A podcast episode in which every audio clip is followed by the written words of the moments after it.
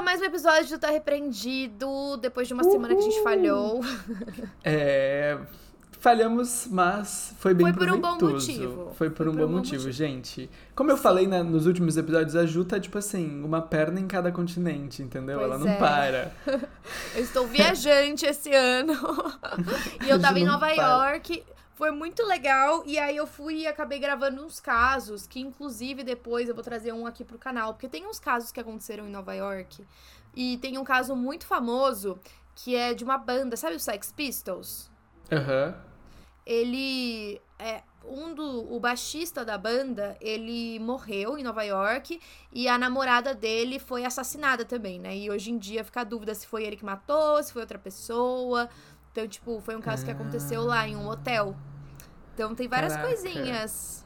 Nova Sim, York Nova é York, York tem né? muita história. É, muita história Uhum. pra contar. E como foi Nova York? Conta pra gente. Meu, foi que que muito bom, mas eu só peguei chuva. Tipo, literalmente, as pessoas que eu conheci lá falaram que nunca tinham pegado tantos dias de chuva seguidos em anos, Caraca. Entendeu? Foi Nossa. muito bizarro. E aí é é- foi um saco, porque sair na rua pra andar e conhecer as coisas com chuva, meu. E eu ainda tava Sim. gravando, então, tipo, era uma mão segurando o celular, outra mão segurando o microfone. Aí depois ainda tinha que tentar segurar o guarda-chuva. Tava insuportável. e aí no dia que a gente foi embora, fez sol. o Que, tipo, foi ruim por um lado porque a gente tava indo embora, mas pelo menos a gente aproveitou o último dia. Aí foi legal. Aham. Mas E foi que, bom, que tu foi achou da cidade? Meu, eu gostei, mas ai, é uma cidade meio São Paulo, né? Você vai turistar É. vendo prédio. Sim. Tipo, não tem E é a mesma vibe de São Paulo, tipo, tudo em todo lugar ao mesmo tempo acontecendo. Eu, tenho, eu nunca fui pra Nova York, eu tenho essa impressão. Aham. Que é todo mundo correndo, todo mundo indo fazer alguma coisa, todo mundo. Ah, caos. Sim, sim, é muito isso. E eu achei até um pouco pior, porque eu achei as pessoas muito grossas e sem educação. Ah, é. Muito, Ai, me- muito. meio Rio de Janeiro, então. Meu, total. E, tipo, algumas pessoas me falaram que é normal lá, porque as pessoas estão sempre com pressa, correndo, não sei o quê. Então, tipo, você se acostuma depois, que é o jeito delas. Mas, meu, eu achei o, o jeito delas mal educado. Tipo, cada coisa que a gente passou. Teve uma, teve uma hora que a gente foi num barzinho que tinha uns shows, umas coisas assim. E aí a gente tava vendo a nossa mesa, que tava reservada, né? E aí uma das meninas tava com a gente, o cara tava com o computador, olhando as mesas, e ela foi ali do lado dele pra mostrar a reserva. Daí ele falou assim: Você pode dar um passo pra trás, por favor? Tipo, sabe? Caraca. Assim, muito. E aí teve um restaurante também que a mulher. é, eu não sei se ela achou que a gente tava rindo dela. Só que a gente chegou, ela perguntou: vocês preferem uma mesa aqui dentro ou aqui fora? A gente falou: ah, é, aqui fora deve ser legal. Só que uma amiga minha falou metade em português, metade em inglês com ela. Então a gente achou engraçado e deu risada. E eu não sei se ela achou que a gente tava rindo dela, porque a gente falou em português. E aí ela levou a gente na última mesa do restaurante, quase que no outro restaurante. E aí ela começou a fazer umas caras muito feias pra gente. Ela falou que não era ela que atendia a nossa Nossa. mesa, chamou um outro cara pra atender. Foi muito chato. Morri. Foi muito chato. Tipo. É, 100% com certeza ela não culpa. gostou do tipo, ai, vou atender vocês, e aí coloca na mesa onde ela não atende. Tipo assim. Exatamente. Foi isso que aconteceu. Então eu achei as pessoas muito grossas, muito chato. Tipo, a pessoa não vai te dar um sorrisinho na rua. Sim. Ela caga pra você. Mas eu quero Sim. voltar uma outra vez com mais tempo, né? Porque eu não fui, tipo, pra turistar mesmo, conhecer os lugares. A gente tava tentando Uhum. ir na- nas horas que dava um tempinho. Uhum. Mas Ah, foi legal. Ah, que show. Que bom. Pois é, e você? Meu. Me conte novidades. Novidades nenhuma. Tô aqui. Tô aqui. No Rio de Janeiro, como sempre, levando patada todo dia de alguém, de algum idoso. Os idosos Mas em Nova me York? odeiam. E- então. E, e é isso. Eu tô bem animada pra falar do meu caso. Eu vi esse caso no TikTok e Ah, eu é? fui pesquisar e. Não, primeiro que não tem nada sobre esse caso em português. Tipo, nada. Nada, nada, nada. Não achei. E o que tem em inglês é, tipo, também muito limitado, assim, a informação, sabe? E é um caso muito antigo e é uma história muito doida. É, Sabe aquela história, tipo, uma lenda, tipo, lenda urbana, do tipo assim, ah, tu foi numa casa de terror e aí ahn, tinha um boneco muito real a um, a um cadáver. Eu já sei aí, qual vídeo que você viu um no. TikTok. Sim. Eu vi esse então. vídeo viralizou, né? Eu não sei a Viralizou. história toda, mas eu vi um pedacinho. Cara, história. Então, eu fui pesquisar a história toda e é muito, tem muita coisa. Muita Sério? coisa. É doido mesmo? Não é só isso. aham, É muito doido. E não é só, tipo, isso. Tipo, é a cada vez acontece algo mais absurdo. Sério? Que loucura! Juro. Nossa. Mas enfim, resumindo, tá? Resumindo não, porque não vai dar pra resumir. Mas ah, a história é sobre um cadáver que tava num parque de diversões e que as pessoas achavam que era um boneco, né? De cadáver, e na Uhum. verdade não era um boneco. Era uma, um cadáver mesmo. Era realmente uma pessoa. Meu. Deus, tô chocada. Curiosa. Aham. Meu, eu separei um caso que, por coincidência, também foi um vídeo que viralizou uma época no TikTok, que era de uma mulher que entrava num tribunal com uma arma e matava o, o réu. Meu Deus! E aí, tipo, exato, ela simplesmente entrou, conseguiu, não sabemos nem como ela conseguiu passar pelo detector de metais, né, com uma arma. E aí ela fez justiça com as próprias mãos, sabe? Ela matou o assassino da filha dela. E aí viralizou esse Caraca. vídeo. E só que viralizou só com essa cena, né? E todo mundo ficou muito curioso com essa história. Então eu pesquisei sobre isso. O nome dela é Marianne Bachmeier. Louco, bem doido. E também é um debate, né? Do tipo. Será que ela Fica do lado de certo? quem? Será que não? É. que- o que é certo e o que é errado, né? Tipo. Sim, porque a gente super entende a dor de uma mãe, né? Mas ao mesmo Exato. tempo, tipo, você vai fazer a justiça você mesmo? Complicado, né? Exato. Caraca. Bom, então. Vamos começar? Então vamos, vamos.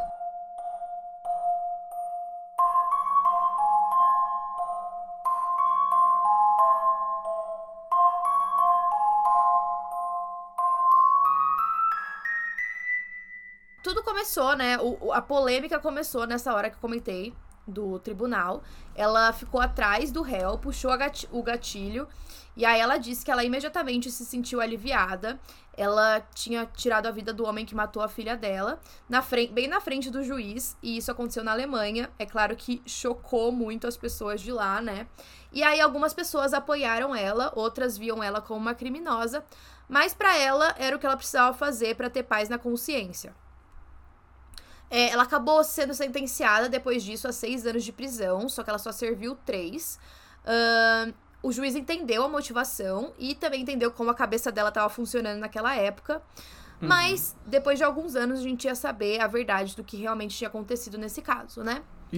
Ah, A Mariane, ela sempre. A vida dela sempre foi meio trágica. Ela nasceu na Alemanha.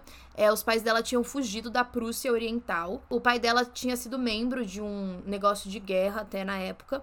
E aí ela foi criada em um lar super conservador, com pais muito religiosos.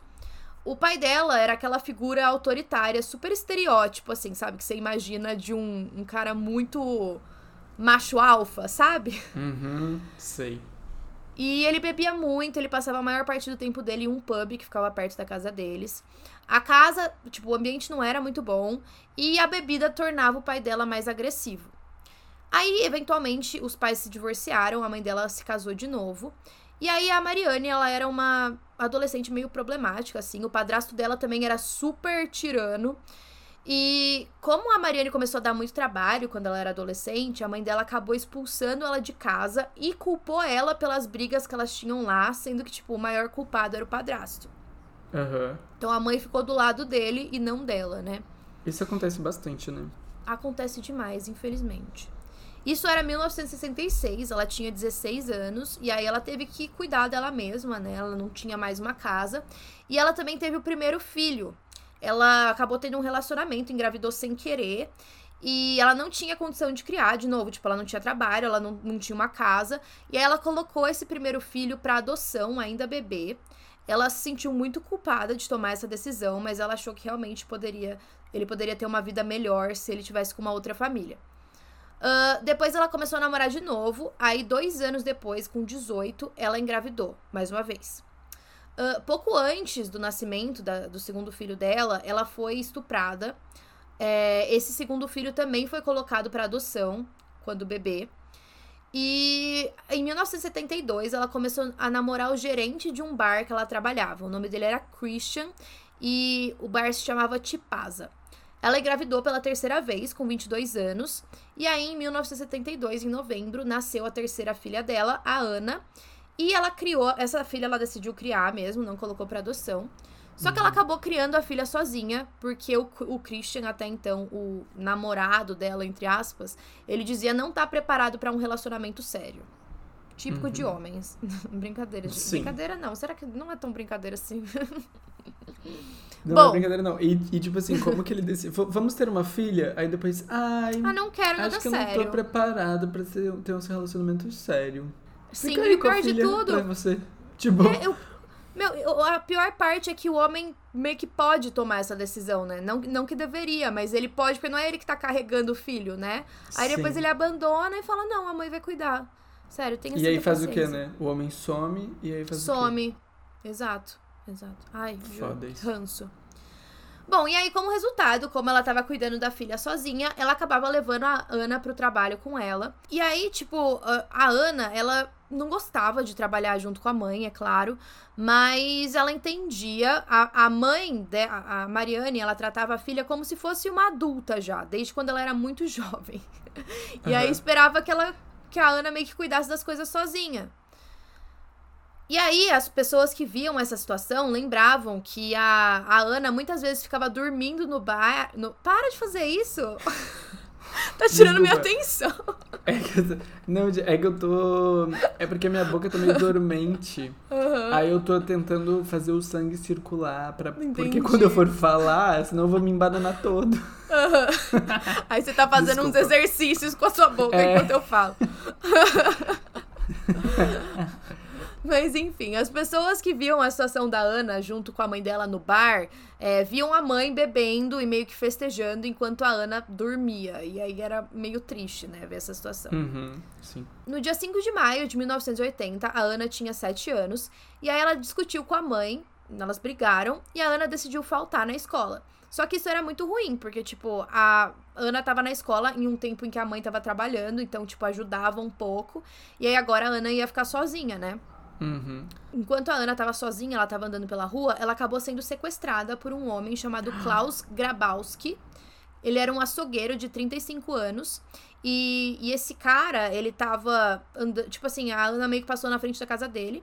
E aí a, ela, ele perguntou se ela queria ir brincar com os gatos que ele tinha em casa. E, tipo, a Ana era criança, ah. sabe? Ela tinha sete anos, ela já tinha passado naquela casa antes, então, tipo, ela confiou, né, no cara, uhum. entrou na casa e aí ela acabou sendo sequestrada. É, ela foi mantida na casa dele por várias horas. Infelizmente, ele abusou sexualmente dela. E aí, por fim, ele acabou estrangulando a garota com uma meia calça da noiva dele. Credo, é... que horror. Não, foi horrível. É de acordo com o promotor, depois ele amarrou ela e colocou em uma caixa e depois deixou na margem do canal da cidade. E aí quem entregou o Klaus para a polícia foi a noiva dele. Ela chegou em casa, ela descobriu o que tinha acontecido, na verdade ele até contou para ela, e aí ela foi imediatamente para a polícia. O Klaus já era um criminoso sexual condenado. Ele já tinha sido condenado pelo abuso sexual de duas meninas, o que me deixa muito irritada que ele estava solto. E inclusive em 1976, ele se submeteu voluntariamente à castração química. É, só que aí mais tarde eles viram que ele se submeteu a um tratamento hormonal para tentar reverter essa castração. Meu Deus. Quando o Klaus foi preso, ele afirmou é, que a Ana queria contar para a mãe dela que ele tinha abusado dela para poder extorquir dinheiro dele. E aí, olha isso, tipo, ele disse que a garotinha de 7 anos estava tentando extorquir dinheiro dele, ameaçando contar para a mãe o que ele tinha feito. Não sabemos se isso realmente é verdade, mas ele teria ficado com muito medo de voltar para a prisão e aí isso levou a ele a matar a Ana. Uh, no dia 6 de março de 1981, era o terceiro dia do julgamento, e por volta das 10 da manhã, a Mariane contrabandeou uma arma no tribunal é, da cidade e atirou nas costas do assassino, do Klaus, no caso. Uhum. Ela apontou a arma para as costas dele, puxou o gatilho sete vezes Caraca. Uh, seis dos tiros atingiram as costas dele e ele foi morto quase que instantaneamente. Depois ela baixou a arma, ela não tentou fugir, ela foi presa sem resistência nenhuma, simplesmente levaram ela para fora do tribunal e para prisão. Esse é um dos casos mais conhecidos de, de tipo justiça vigilante na uhum. Alemanha Ocidental, né, quando a pessoa vai fazer a justiça com as próprias mãos. E aí gerou uma ampla cobertura da mídia. É, várias equipes de televisão do mundo todo viajaram para relatar o caso. É, ela, inclusive, escreveu um livro. Ela vendeu a história da vida dela. e com essa taxa ela cobriu os custos legais é, que ela precisava para o processo dela. Enquanto ela estava sob custódia, várias pessoas enviaram mensagens de apoio, presentes e flores para indicar que entendiam o que ela tinha feito. Mas depois que ela publicou a história da vida dela e alguns detalhes dos primeiros filhos, e também a conexão do pai dela com a guerra, com a Segunda Guerra, a opinião pública mudou, porque parecia que ela não se encaixava mais na imagem de mãe inocente. Muitos culparam o judiciário por permitir que um homem que já tinha molestado duas crianças é, ficasse preso. E também para que permitisse que ele usasse hormônios para restaurar o desejo sexual Fica, dele. Ficasse solto, né, no caso. É, ficar solto, desculpa. e também por ele ter conseguido acesso a esses hormônios para restaurar o desejo sexual dele, sendo que ele tinha feito a castração química. Outros acusam a Mariane de ter negligenciado a Ana e também duvidaram da credibilidade da dor dela, porque eles talvez achassem que ela nem se importava tanto com a filha. Mas a maioria das pessoas expressa abertamente a simpatia por esse ato de vingança. Uhum. No dia 2 de novembro de 82, ela foi acusada de assassinato. Mais tarde, essa, essa acusação foi retirada. E depois de 28 dias de negociações, eles concordaram com o veredito. É, quatro meses depois da abertura do processo, ela foi condenada por homicídio culposo e posse ilegal de arma de fogo. O, o, tribunal seguiu o argumento de defesa de que o ato não foi planejado, e aí ela foi condenada a seis anos de prisão, mas foi libertada depois de cumprir três anos, como eu já tinha falado. E aí, depois que ela saiu da prisão, ela se casou com um professor. É, eles se mudaram para Gana, na África. Eles viveram em um acampamento alemão. O, o marido dela lecionava em uma escola alemã. Aí eles se divorciaram em, no, em 1990. Ela se mudou para Itália. Ela trabalhou como assistente de eutanásia, que eu achei bem curioso. Caraca. E aí, por fim, ela foi diagnosticada com câncer de pâncreas na Sicília. E aí ela voltou para Alemanha.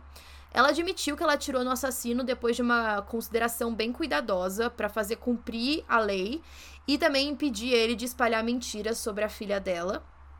E aí, em um documentário, um ex-amigo da Mariane é, disse que ela ficou praticando tiros no porão do pub dele, depois do assassinato da filha, e ela nunca se arrependeu publicamente do ato de vingança.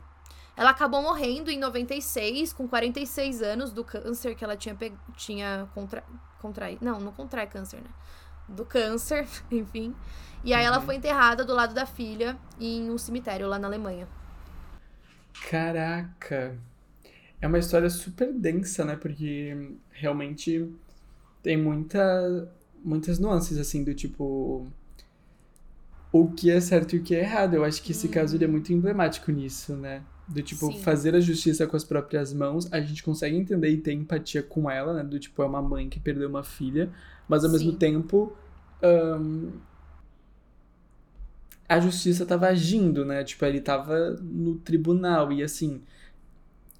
Eu acho. É, é, ao mesmo tempo que dá para entender, ao mesmo tempo é perigoso, porque vai que tinham pegado o cara errado. Entendeu? É. Vai que, tipo, sabe? Sim. É que eu acho que ela também deve ter levado em consideração que a justiça já tinha sido falha com esse cara, né? Sim. Que ele já tinha é, chega num momento. Livre. Mas assim, eu sou, eu sou fica sem esperanças, fazer né? justiça com as próprias mãos. Eu, tipo, mas eu acho que é muito frustrante quando você com certeza, espera que é a justiça você... faça justiça e ela não é. faz, entendeu? Então é, é. complicado. É. Também acho, também acho. Tenso, né? Bem tenso, gente. Mas o meu caso, na verdade, ele, ele não é tão tenso. Mas é ele, é, ele é mais leve, só pra gente dar, dar uma. Leve! Um cadáver em um parque infantil. Em um parque de diversões, as crianças lá mexendo, mexendo na mãozinha Brincando do boneco. com o negócio. Era um esqueleto. ah, caiu o dedo! Joga o dedo no amiguinho. Ai, que horror. Era bem. Era essa vibe. É essa vibe do caso. Tranquilo, tranquilo. Tranquilinho, não, de boas. gente, que que acontece, tá? Um, existia esse parque de diversões e, e tinha um boneco pendurado, assim, no teto que todo mundo achava que era um boneco super realista, né? Tipo Baby Reborn, sabe a Baby Reborn que parece um bebê? Credo, tipo eu nunca isso. teria, eu acho muito bizarro. Gente, desculpa quem gosta, mas não dá pra mim.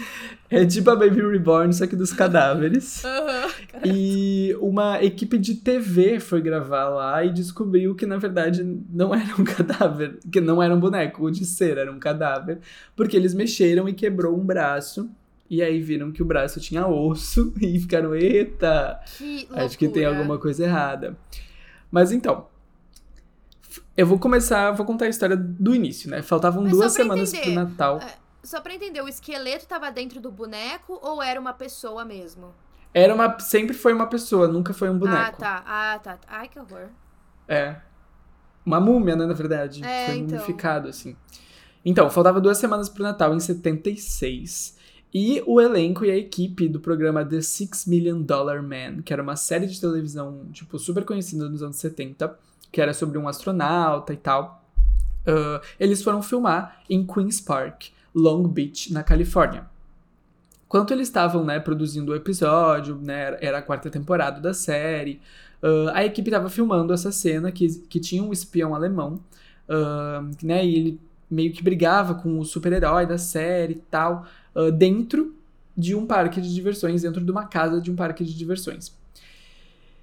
E, bom, eles estavam, tipo assim, ahn, gravando em várias partes dessa, dessa casa, e era aquelas casas em que, tipo, tem aqueles bonecos que se acionam e te dão um susto, sabe? Sei, sei, sei. Essa era a vibe.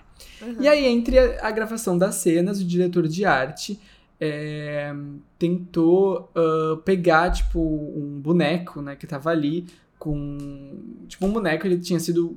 Ele tinha levado um spray de tinta laranja que brilhava no escuro, tipo, bem coisa dos Nossa. anos 70. Aham. E, bom, esse boneco em questão, ele- durante quatro anos, ele ficou pendurado nesse mesmo lugar, é, nos fundos dessa, dessa casa. E.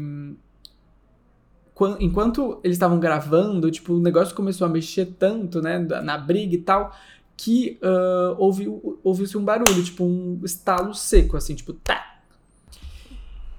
E aí eles ficaram, meu. Deus, quebrou o boneco. Como é que a gente vai arrumar esse boneco? Aquele e aí choque, eles foram, né? eles foram pegar o braço, né, de cera que tava do outro lado, né, que tinha caído do boneco pra, pra ver o que, que eles poderiam fazer, que foi, que foi quando eles viram que não era de cera, o braço de cera. E eles descobriram que, na verdade, era um, tinha um osso, né, humano ali, e tinha tecido muscular ali. E aí eles perceberam, né, tipo, que aquilo era um pedaço de uma pessoa que ele tava Qual a segurando na mão. E que eles estavam, tipo, manuseando o tempo todo, eram restos humanos. Ah, E aí a produção, a gravação da série foi interrompida imediatamente. Foi chamado a polícia, os bombeiros, que de contataram repente a os gravação paramédicos. vira sobre isso, né? Exatamente, vira um documentário. Vamos mudar o né? tema. é. Exatamente, um documentário criminal. E aí o corpo petrificado foi levado pro legista em Los Angeles, onde foi determinado que a causa da morte... Então, oficialmente a ca- causa da morte foi um colete à prova de balas. Hã? E aí eu fui- não entendi se de repente o colete perfurou, tipo alguma coisa assim. Mas essa é o que tá oficialmente como a causa da morte. Que estranho. Ah, talvez também. o colete não funcionou, sei lá. Exato, eu acho que pode ter sido isso, não sei. Ah, mas era um colete à prova, prova de balas bem antigo. É, esse homem, né, esse boneco, né, ah, tinha definhado. Na verdade, ele tinha virado uma múmia. Ah, ele tinha. Na, naquele momento, ele tinha 1,70 de altura e 22 quilos. Então, tipo, Hum, nossa! literalmente um esqueleto, né? pra ter Exato! 1,70 e 22 quilos. Exatamente. E assim, o, o corpo, né, o boneco, ele foi sofrendo um desgaste ah, bem significativo.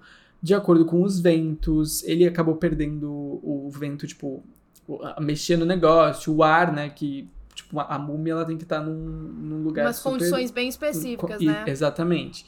Então ele acabou perdendo vários dedos das mãos, dos pés, perdeu a orelha. ah, ele ainda tinha mechas de cabelo presas. Hum. Ah, eles também, a série tinha colocado um laço no boneco, preso um laço. E pra prender esse laço, um buraco Hum. tinha sido feito no pescoço. Ai, meu quando eles- Deus! E quando eles perfuraram, achando que era um boneco, tinha saído uma gosma amarela. Ai, que nojo! Não! Credo! Que surreal isso! Muito surreal. E aí ficou todo mundo, gente. E agora, quem é essa pessoa? O que, que aconteceu? Como assim? E a única pista que eles tinham pra descobrir quem era, de quem era aquele corpo, é, tava dentro da boca dele. Dentro da boca dele tinha ingressos para o Museu do Crime e uma moeda de um centavo datada de 1924. Não, mas peraí, alguém colocou isso dentro da boca dele. Foi um crime, então, né? Então, aí que a gente vai desvendar outras partes da história. Porque com isso eles conseguiram identificar, começaram a desvendar quem era essa pessoa. Uhum. Essa pessoa se chamava Elmer Mac McCurdy. Um, ele tem, tipo assim, uma ou duas fotos só capturadas com vida, né? As outras são tudo dele mumificado. Uhum. Um, ele nasceu em 1880, tipo, muito antigo. Muito e ele teve antigo. uma infância super turbulenta. A família toda dele, ahn, tipo assim, ou morava muito longe ou tinha sido morta. A crise econômica da virada ah, do século é, fez ele ir pro oeste dos Estados Unidos. Ele era tipo um andarilho, assim, então ele, tipo, ia, Sim. sabe, foi indo, assim. Ahn, ele teve diversos trabalhos bizarros durante a vida e ele fracassou em, em todos, praticamente. Ele sofria de alcoolismo também. Coitado. Ah, ele chegou a servir no exército dos Estados Unidos por quatro anos, antes de meio que morar fixamente ali no centro-oeste. E trabalhando no exército, ele começou a entender um pouco mais de nitroglicerina, que é tipo um elemento explosivo presente na dinamite. E então, assim, ele com, com esse conhecimento, ele começou a ir para a vida do crime, né? Então, Hum. como ele não conseguia se manter em nenhum trabalho, ele se juntou a uma gangue de bandidos e ele cometeu uma série de assaltos a bancos e Gente, o ferrovias. plot! Plot twist total. E só que assim, ele era um bandido meio que fracassado, porque nunca dava certo. Nem Os isso ele conseguiu. Todas as tentativas registradas, né, de assalto que ele cometeu, ah, sempre deram errado. Teve uma vez que durante um assalto a um trem, ele colocou uma quantidade muito grande de nitroglicerina que ele deveria ter colocado, e aí ele destruiu, ele acreditava que dentro de um cofre daquele trem tinha 4 mil dólares, então ele explodiu o cofre e não tinha 4 mil dólares, e como ele usou muita, nitro- muita dinamite, Explodiu o Ahn, dinheiro. Explodiu o dinheiro e ele só Ai, conseguiu não. pegar. ele só conseguiu pegar 450 dólares O tipo de coisa- derretida. O tipo de coisa que aconteceria se eu tentasse assaltar um banco. Certeza que ia dar Exatamente. tudo errado. Exatamente. Numa outra vez, ele não conseguiu acender o fusível é, do, do negócio pra abrir o cofre de um banco. Ah, então ele, tipo, não conseguiu explodir o cofre e aí ele teve que assaltar as, tipo, o que tinha de moedas no banco, que era 150 dólares em moedas. Ai, juro, eu tô rindo. Eu, eu quero deixar claro que eu tô rindo com respeito, tá? Porque ele morreu. tudo bem. Não, tudo bem. Essa história ela é muito maluca mesmo. Teve uma vez também que ele se escondeu, ahn, tipo, num palheiro, numa fazenda, sabe? Uhum. E ah, ele saiu de lá pra tentar roubar um trem que supostamente estava transportando 400, 400 mil dólares. Só que aí ele roubou o trem errado. Não. Ele entrou, tipo, ele saiu na hora errada, ele entrou no re- trem errado, e nesse trem, tipo assim, ele conseguiu sair de lá com 46 dólares, duas garrafas de uísque e, tipo, alguns colares e relógios, coisas assim, Meu das pessoas que estavam no Deus. trem. Certeza que ele tinha TDAH. Exatamente. Coitado, ele, ele não conseguia, ele tentava, pelo Não. menos. Bom, é, como ele não tava conseguindo também, né, viver nessa vida de bandido, é, as- a polícia tava atrás dele, né, já, já tava super na, na cola dele. Uma recompensa de 2 mil dólares foi colocada na cabeça dele. E no dia 7 de outubro de 1911, ele foi abandonado pelos colegas dele, pelos comparsas, e ele tava bebendo. E aí ele foi rastreado até uma fazenda por três xerifes e cães. E aí ele abriu fogo contra os policiais, e aí aqui- foi aquele tiroteio que durou quase uma hora. E aí, quando, tipo, tudo se acalmou, ele tava morto no chão. Ahn, os restos dele foram embalsamados com conservantes e tal, a- a- arsênico, que permite que o corpo dure muito, muito tempo em uma condição, tipo assim, surpreendente. Mas quem fez ne- isso? Então, nessa época era normal uh, que os mortos que não fossem buscados, né, que a família não fosse pegar o corpo, eles fossem é, preservados à espera dos familiares. Ah, então, então, ele foi preparado tipo uma múmia mesmo, né? Exatamente. O, o preparador lá, o cara que cuidava dos corpos, ele decidiu que o mais razoável a fazer era, uh, como ninguém tinha ido buscar ele, ele já estava há muito tempo, ele já estava preservado, era colocar o McCurdy como cenário da funerária. Ai, então, meu ele... Deus. Que, pra quê? Porque quem nunca teve essa ideia, né? E aí ele permaneceu dentro da funerária com uma arma do lado dele, como se fosse um boneco realmente, por cinco anos. Ele foi classificado ali, né? Tipo, ah, ele, o bandido que nunca desistiu.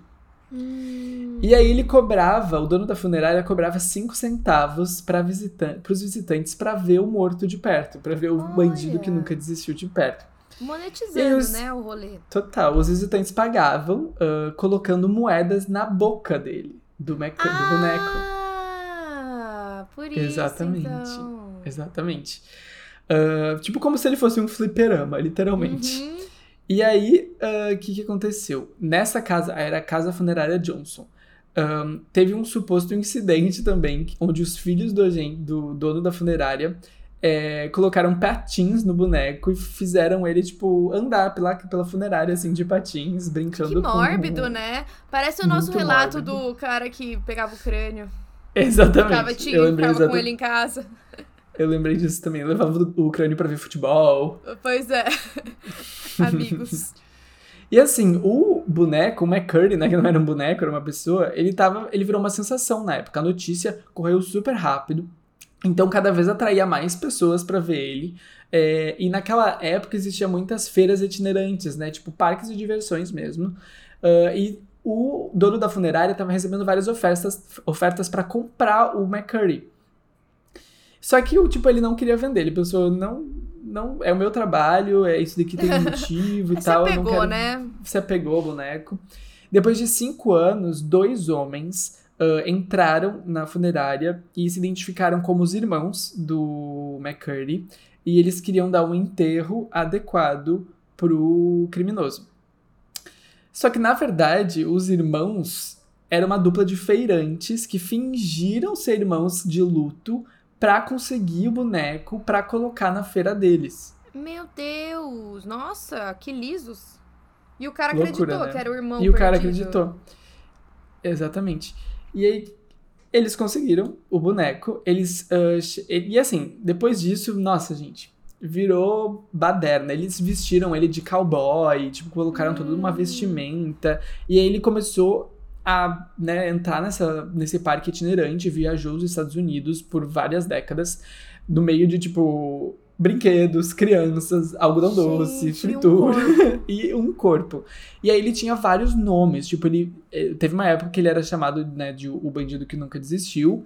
Uh, depois é, foi o bandido que nunca foi capturado vivo, depois o bandido embalsamado, depois o famoso criminoso de Oklahoma. Uh, e por fim ele recebeu o nome de O Homem de Mil Anos. Hum, então teve uma época que as pessoas iam ver ele achando que era uma pessoa de mil anos, mas não era. Ah, achando que ele tava vivo ainda?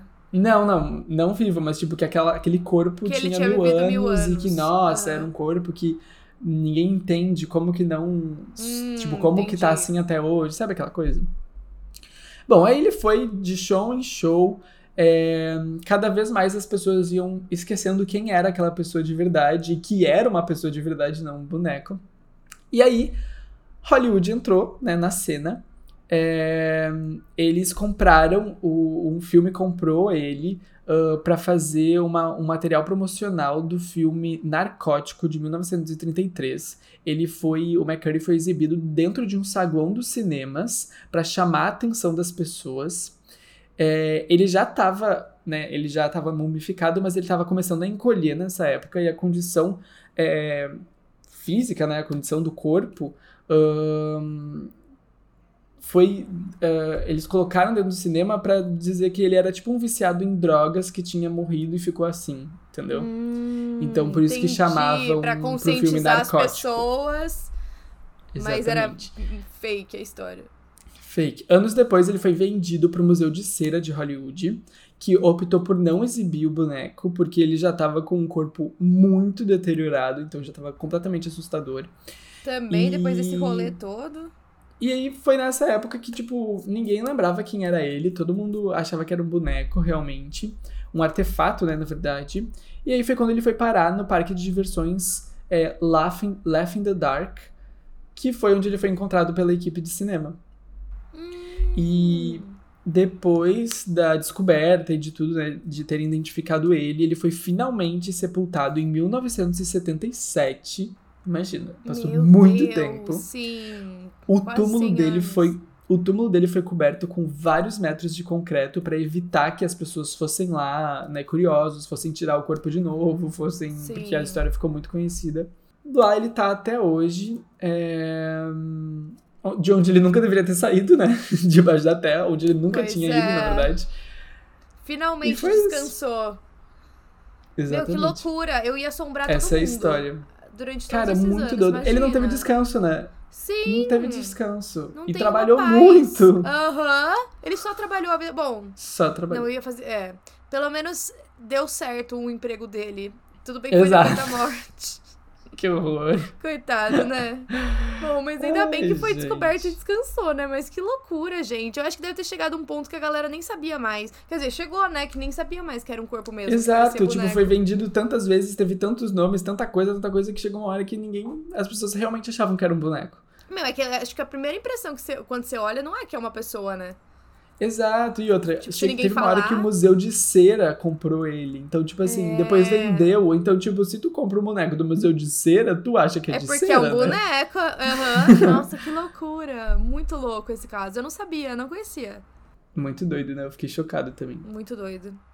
Amei. E é isso. Muito interessante. E é isso, É isso, né? É Bom, isso. então é isso. Até a próxima. É isso, vamos ficar falando É isso, até- é isso, é isso. é Então foi isso. Então é isso, isso é. Até a próxima. Tchau.